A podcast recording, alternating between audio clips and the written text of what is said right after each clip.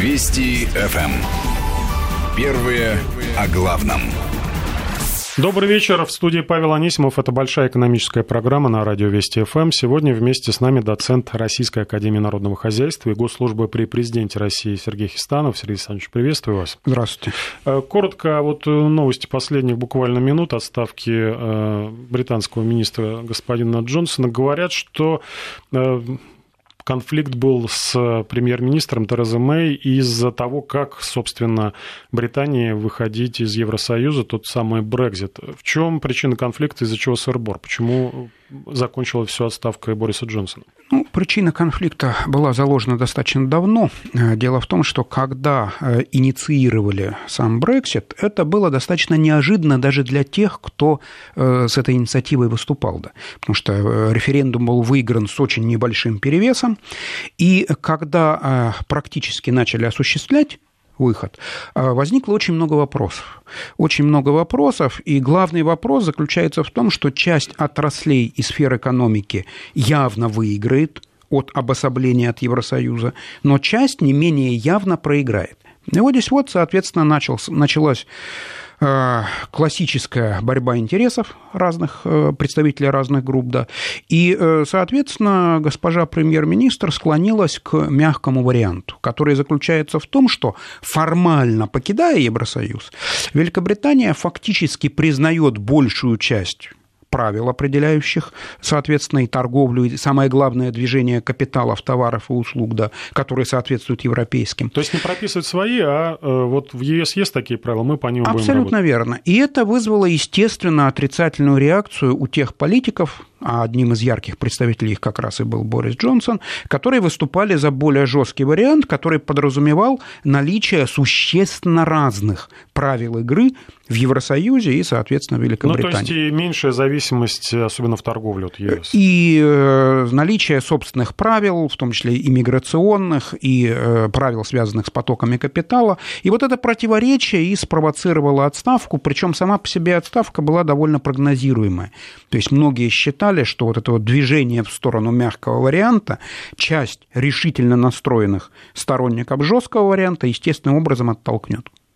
Э, другие новости э, позитивные для нас. Сегодня индекс московской биржи закончил торги очередным рекордом, взлетел до 2370 пунктов. Рубль укрепляется и к доллару, и к евро на полпроцента. Все это на фоне растущей нефти. Нефть дорожает, было 78,19, сейчас чуть поменьше. Но так или иначе, очень много позитива. Этот позитив, естественно, помогает и рынку акций, и э, нашему валютному рынку. Но э, сегодня была такая неприятная нотка озвучена Минфином, э, то, что прогнозирует ведомство Антона Германовича Силанова обвал нефтяных цен на мировом рынке, э, при том условии, что вот стоимость нефти останется выше уровня 50-60 долларов за баррель, то есть вот сейчас уровень 78 – это э, критично. Этот прогноз, он содержится в основных направлениях бюджетной налоговой политики на 2019-2021 годы. Сегодня его представляли в Госдуме, обсуждали достаточно активно. Вот э, сейчас цены на нефть на максимумах 2014 года, понятны факторы, и сделка сделка ОПЕК+, и э, обвал в странах, которые добывают нефть, и обнуление добычи Ирана, который хочет добиться э, США.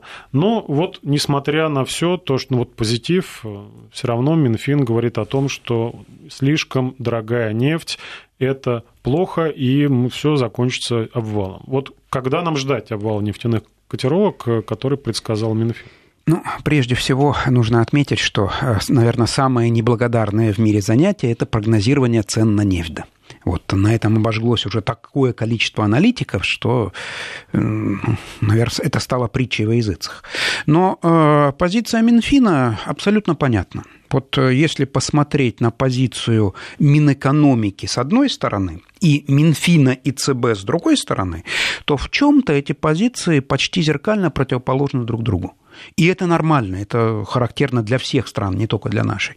Э, Минфин и ЦБ в меньшей степени это профессиональные пессимисты, которые всегда все риски оценивают максимально сильно, а все плюсы оценивают максимально осторожно. Просто потому, что у них такая задача. Вот, задача Минфина – балансировать бюджет и находить деньги – а желающих потратить деньги всегда много, так уж устроен мир, да.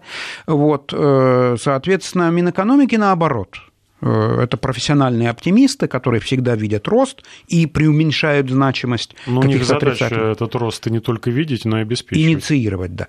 И в результате вот эта борьба мнений между э, Минфином с одной стороны и Минэкономики с другой стороны, э, причем состязательная, довольно сильная борьба, она и приводит к тому, что находится более-менее такое взвешенное решение. Вот, поэтому удивляться совершенно не стоит. Э, Минфин всегда будет публиковать прогнозы с максимально осторожной оценкой. Вот. Э, если же вот просто помнить об этом факте, что Минфин – это профессиональные пессимисты, да, то в этом ключе, в общем-то, оценка уровня возможного падения там, свыше 50-60 долларов за баррель, это, в общем нормальная оценка. Действительно, в мире сейчас уже нет того переизбытка нефти, который в свое время обрушил нефтяные цены. Вот, э, стагнирует добыча в Ливии, в Венесуэле, вот, э, скорее всего, мы увидим там какие-то ограничительные меры по поводу Ирана. Интрига сохраняется, трудно сказать, насколько жесткими они будут, да, но риторика звучит довольно жестко. В этих условиях, э, скорее всего, мы как минимум увидим уровень цен не очень сильно отличающийся от текущего. Должны быть какие-то очень веские события, которые, к сожалению, там достоверно спрогнозировать невозможно, которые теоретически могли бы эту цену заметно опустить. Поэтому, скорее всего, Минфин просто страхуется и вот такими заявлениями... Безо всякой привязки к датам, там 2008, 2014... Эм, абсолютно верно. Это просто страховка, цель которой, э, ну, в общем-то, предотвратить излишне высокие аппетиты со стороны тех министерств и ведомств, которые деньги тратят. Ну, интересный, кстати, на днях э, прогноз, я бы сказал, сенсационный прогноз дали аналитики известной американской инвесткомпании. Они говорят, что наоборот, цены не упадут, а взлетят до 150 долларов за бар или даже выше. Аргументы следующие. Не вкладывали, то, о чем предупреждали нефтяники, э, не вкладывали они в геологоразведку, в нефтедобычу, потому что нефть падала, цены на нефть падали, падала, инвестиции сокращались. Кроме того, э, городское население в Азии в ближайшие 20 лет вырастет больше, чем на миллиард. Естественно, будет очень серьезный спрос на все, что потребляет нефть. Это э, автомобили, перевозки, пластик, изделия пластмассовые, в общем, все, что делают из нефти. И э, любой э, недостаток в поставках приведет вот к такому супер скачку цен намного большим, чем э, было в 2008 году. В 2008 максимум у нас был 147 долларов по смеси бренд. Говорят, что может быть даже и выше. Вот снова вопрос, а кто более точен? Понятно, что мы доверяем своему родному Минфину, но, на ваш взгляд, кто здесь более точен в прогнозах? А, забавно, но оба прогноза имеют право на жизнь. Отличие между ними, э, как всегда, вот дьявол в деталях, да, э, заключается в следующем. Для Минфина имеет значение средняя цена за достаточно длительный период. Квартал, полгода, а важнее всего год. Вот среднегодовая цена для бюджета, для того, как тратится, соответственно, поступления, очень важны. А э, прогноз, который вы озвучили, я тоже видел его с утра сегодня, это прогноз, который касается каких-то возможных краткосрочных колебаний. Да, в случае, если одновременно у нескольких крупных нефтяных экспортеров случится какие-то отрицательные события, это могут быть там напряженность на Ближнем Востоке, это может быть техногенная авария. Вот мы как-то уже подзабыли, но в истории были были прецеденты, когда вот в том же Мексиканском заливе была авария на нефтедобывающей платформе, когда каждый день терялось довольно много единицы процентов от мирового потребления нефти просто вытекало в мировой океан. Вот это редкие события, но такое исключить полностью нельзя. И вот если одновременно совпадет несколько таких событий, то теоретически, да, мы на какое-то время можем увидим, увидеть 150 долларов за, может, даже и выше увидим, да. Но, Но тут... это речь идет о пиковом значении. Как правило, когда цена вот так резко растет, во-первых, потребители начинают экономить, потому что их денежные Придумывают средства... Придумывают электромобили. Да.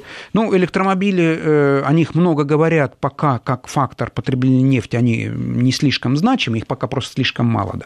Но, тем не менее, э, планы озвучиваются грандиозные, в том числе и китайцами, кстати говоря. Поэтому понятно, что там на горизонте там, 5, 7, 10 лет электромобили будут значимым фактором. Но пока это все таки не так уж и важно. Да.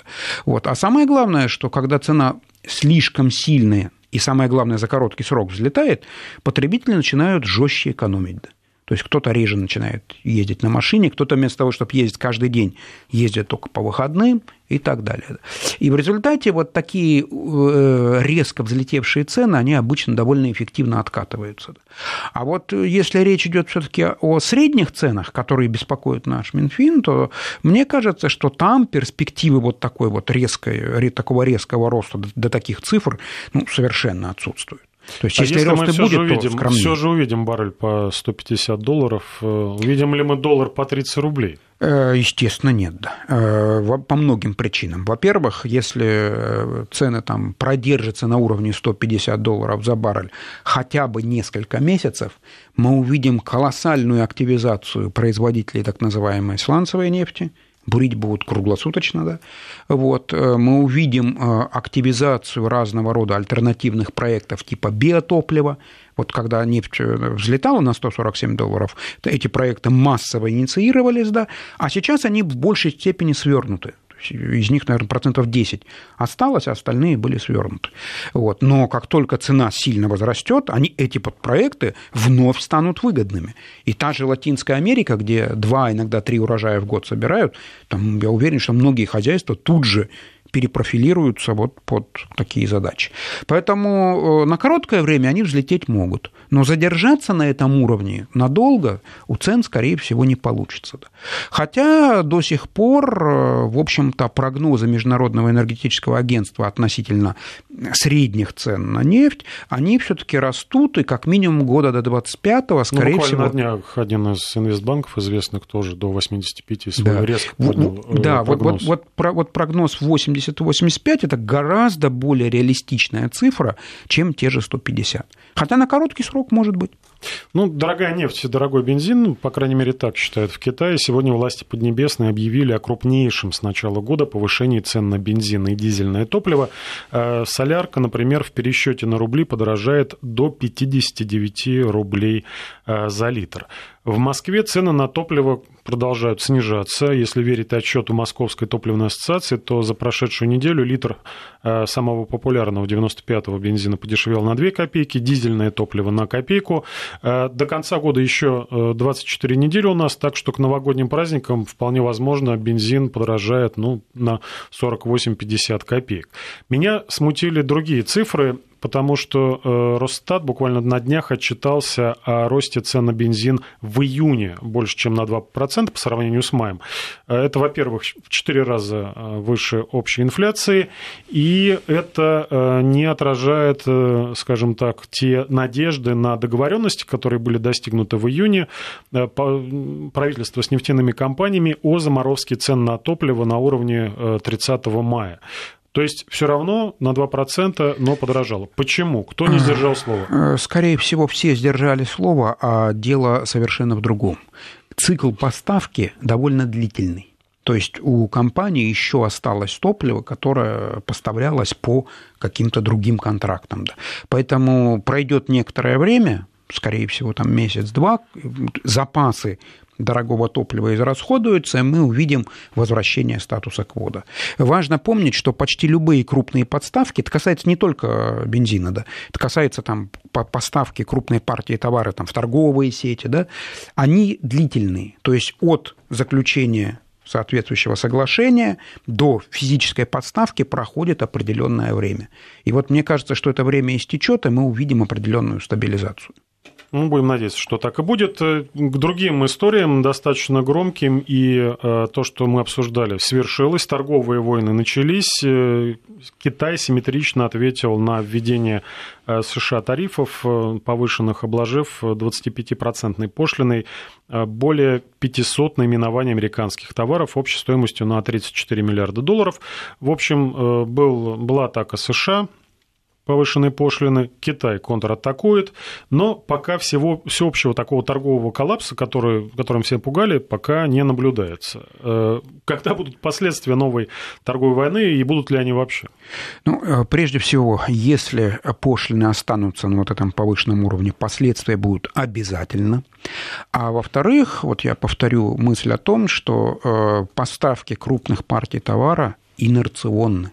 Мы, мы до сих пор, и мы, и китайцы, и американцы потребляем товары, которые были законтрактованы 3, 6, иногда 12 месяцев назад. То есть до того, э, пройдет довольно много времени, прежде чем мы увидим движение ценников в магазине. Поэтому еще очень рано ждать плодов этого, к сожалению, достаточно отрицательного события. Они обязательно будут, но они будут смещены, ну, как минимум на 3, а большей частью даже более чем на 6 месяцев. Что это за плоды будут?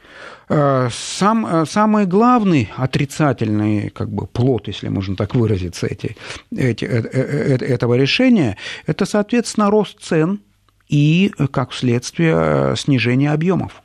То есть э, эти пошлины так или иначе будут переложены на конечного потребителя, да? вот, а потребитель, в общем-то, к таким резким ростам цен не привык. Вот даже для нас там, плюс 25% в цене – это много. Что уж говорить о жителях стран, которые ну, десятилетиями живут в условиях низкой инфляции, у которых реальная инфляция там, около 2%. Да. Вот, соответственно... 2% очень хорошо борется за 2%, а там и полпроцента, да, да, и там были и меньше периоды, были дефляционные периоды. Вот. И вот для них эти 25% это просто катастрофа, и как следствие падение продаж, падение оборота, а для нас это беспоко... вызывает беспокойство тем, что сниз... может снизиться и спрос на сырье, что совсем нежелательно. Сегодня, кстати, Министерство торговли Китая э, призвало свои компании увеличить импорт из других стран вместо США как раз вот из-за заградительных пошлин. В первую очередь, э, очередь речь, речь идет о замене американской сои и автомобилей. Э, есть ли откуда ввозить, и вот мы в, этом, в этой истории все-таки какую-то нишу займем вместо, например, той же американской сои. Мы на Дальнем Востоке достаточно много соевых бобов ну, выращиваем, по... но пока Китай всевозможными способами ограничивает доступ на свой рынок. Э, по автомобилям э, найти замену, скорее всего, будет достаточно легко. Я думаю, что многие производители в очередь выстроятся, да, желая поставить свою продукцию. Да, и Южная Корея, и, соответственно, Европа. Соя чуть сложнее, но это действительно хороший шанс для наших дальневосточных, дальневосточных производителей сои. Вот, если им удастся выполнить китайские там, тех регламенты, потому что у них тоже есть свои достаточно специфические требования к продукции, да, вот. А я думаю, что вот э, накал в торговой войне между Китаем и США сделает как минимум сговорчивее китайскую сторону, то с учетом климатических особенностей, возможно, наш Дальний Восток получит возможность хорошо заработать на выращивании сои, а может быть и каких-то других сельхозпродуктов. Ну, э, резюмируя, можно сказать, что, наверное, э, Китай дает э, такой четкий сигнал американцам, что не хотите торговать по-доброму, то есть, ну, практически на наших условиях, то мы заменим ваши товары европейскими, российскими, там, азиатскими, другими, какими угодно. То есть Частично это, так... это, безусловно, удастся, но самая большая интрига не в этом. Заменить американские товары Китай, в принципе, сможет, да. Вот, и по некоторым товарным группам даже довольно быстро. Да. Э, гораздо больше интрига, что будет со сбытом китайских товаров. Потому что США очень важный рынок сбыта для китайских товаров. Да. Э, поэтому еще раз повторю мысль, которую я неоднократно уже высказывал. Э, всем было бы лучше, если бы достигли какого-то соглашения. Вот в достаточно далеком 1985 году ситуация была похожая, только вместо Китая трения были в основном между между США и Японией. Вот тогда соглашение было достигнуто, оно вошло в историю как соглашение в отеле Плаза. Вот там были и введены квоты, и э, револьвированы, то есть увеличена стоимость валют стран торговых партнеров США, но все равно это позволило избежать жестких торговых войн, и хотя это, естественно, негативно сказалось на экономике той же самой Японии, это все-таки было управляемым, и это было не катастрофичным. Поэтому, ну, понадеемся, что все-таки за вот этими залпами торговой войны последует какое-то затишье и, самое главное, какие-то конструктивные переговоры. Потому что экономика Китая и США взаимозависимы. То есть, э, да, Китаю может быть чуть тяжелее, будет от этой торговой войны, но и по, по, по США это может тоже аук, э, аукнуться очень и очень больно. Э, на случай вот экономического спада в США или мировой рецессии на фоне торговых войн аналитики банка JP Morgan дали совет, в чем хранить деньги, но об этом продолжим буквально через пару минут. Сейчас новости, не переключайтесь.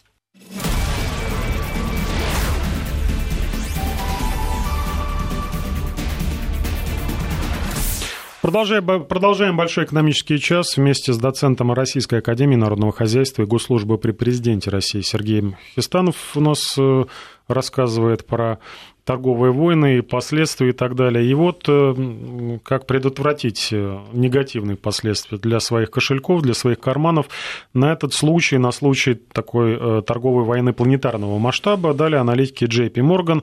Они советуют хранить деньги в швейцарских франках, сингапурских и американских долларах и японских иенах, якобы валюта развивающихся стран в течение двух лет после такого глобального торгового катаклизма могут э, обесцениться в среднем э, на 17%. Правда, подчеркивают специалисты банка, что пока преждевременно говорить о мировом экономическом спаде вот из-за торговых войн, и вообще нельзя точно сказать, когда это произойдет и произойдет ли вообще. Ну, э, предупредили мы вас, и поэтому будьте добры, вот бегите за перечисленными валютами. Что ж такое получается, Александр Александрович? Американцы развязали, собственно, торговую войну, такую масштабную. Ну, и американцы же советуют все равно покупайте те же американские доллары. Вот, э, как ни странно, в этом совете есть довольно большой, э, большая доля рациональности. Дело в том, что э, хотим мы или не хотим, да, многие страны, и наша страна, и Китай постепенно переводят часть расчетов в национальные валюты, это такой вот стратегический процесс, но э, до сих пор около 80% мировой торговли все-таки доллар США. Вот. Это реальность, которая, если изменится, то изменение займет много лет. Я вот просто напомню, любимый исторический пример, э, до Первой мировой войны глобальной валютой был вовсе не доллар США, как мы сейчас привыкли, а британский фунт. Потому что в те годы над Британской империей не заходило солнце. Вот. Э, э, соответственно, доллар вытеснил британский фунт за срок около 45 лет. То есть вот где-то начиная с начала Первой мировой, где-то по начало 60-х годов. Вот такой срок потребовался для того, чтобы вытеснить. Поэтому, э, да, когда-нибудь вот такое вот верховенство доллара обязательно будет изменено, вот. Но э, все-таки на каком-то обозримом временном промежутке, там, год, два, три, пять, может быть, даже и семь, может быть, и десять, скорее всего, американский доллар будет достаточно важным. А традиционное поведение почти любых инвесторов, вот когда наступают кризисные явления, это перевод хотя бы части своих накоплений в достаточно твердую валюту. Из э, того перечня, который вот вы озвучили, э, да, в принципе, все валюты по-своему хороши, но есть еще соображения практического характера. В европейской части России можно по хорошей цене, то есть по цене достаточно близкой к биржевой, купить и продать две валюты. Это евро и доллар США. Да, да на Дальнем Востоке, вот в том же Владивостоке, я там, правда, давненько бывал, но сам видел в обменниках продают иену, потому что довольно многие ездят. В Благовещенске можно купить там китайские юани, но для большей части россиян все таки доступны две валюты – это евро и доллар. Вот. Э, из этой парочки все таки с учетом там возможных кризисных явлений в Э, еврозоне, э, доллар смотрится просто лучше. И самое главное, его можно купить по... И самое главное, продать, когда захочется, да, по цене довольно близкой к биржевой. А как же наш рубль? Вот э, то, что сегодня обсуждали в Госдуме, э, подготовлены Минфином вот эти основные направления бюджетной налоговой политики 19-21 года, вновь к ним обращаемся. Там, цитирую, курс рубля вот к доллару на этом временном промежутке будет оставаться стабильным в реальном, в реальном э, выражении. То есть Минфин нам обещает до 2021 года, ну, практически до 2022, такую рублевую стабильность, а вы говорите надо доллары. Как бы это помягче, да. Э, дело в том, что э, просто в силу определенных традиций, ну, я не могу припомнить ни один случай в новейшей истории России, когда бы там, кто-нибудь из высокопоставленных сотрудников Минфина вышел к журналистам и объявил э, курс рубля там который они прогнозируют, гораздо хуже того, который мы наблюдаем. Вот если Минэкономики однажды, пару лет назад, кстати, делала такое, тогда был обнародован курс, довольно близкий, кстати говоря, вот к современному. Но и то это был, наверное, единственный случай, который мы обсуждали вот э, мы долго и с разных сторон. Поэтому тут надо просто проявить какой-то здравый консерватизм. Кроме того, э, мы прекрасно знаем, как эффективно ослабление рубля лечит федеральный бюджет. У нас до сих пор значительная доля доходов федерального бюджета – это поступление от экспорта, валютные, а расходы федерального бюджета, наоборот, почти стопроцентно рублевые. Вот в, это, в, в этих условиях -то любые трудности, да, вот даже гипотетические какие-то, они очень легко преодолеваются ослаблением рубля. Поэтому, скорее всего, прогноз Минфина сделан при условии, что никаких отрицательных сюрпризов нас не ждет. Ну, если так произойдет, и слава богу, можно только приветствовать, но и здравый смысл, да, и там, наблюдение за циклическими кризисами показывает, что изредка это случается.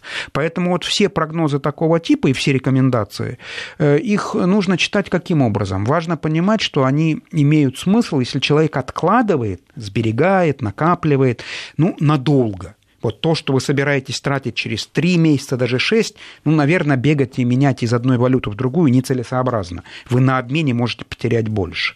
И наоборот, то, что вы откладываете надолго, там, год, два, три, пять, там, неопределенное время, да, вот как раз э, по отношению к таким накоплениям, наверное, все-таки есть смысл прислушаться вот к аналитикам, которые обнародовали такой прогноз. Ну, пока россияне не прислушиваются, и они откладывают в столичную недвижимость надолго. Росреестр опубликовал сегодня интересные цифры.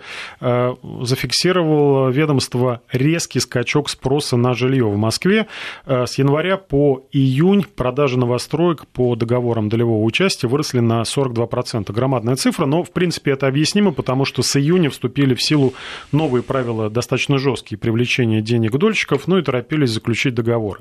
Но вместе с тем на четверть выросло число сделок на, по покупке вторички вторички, где э, долевка ну, никоим образом не участвует.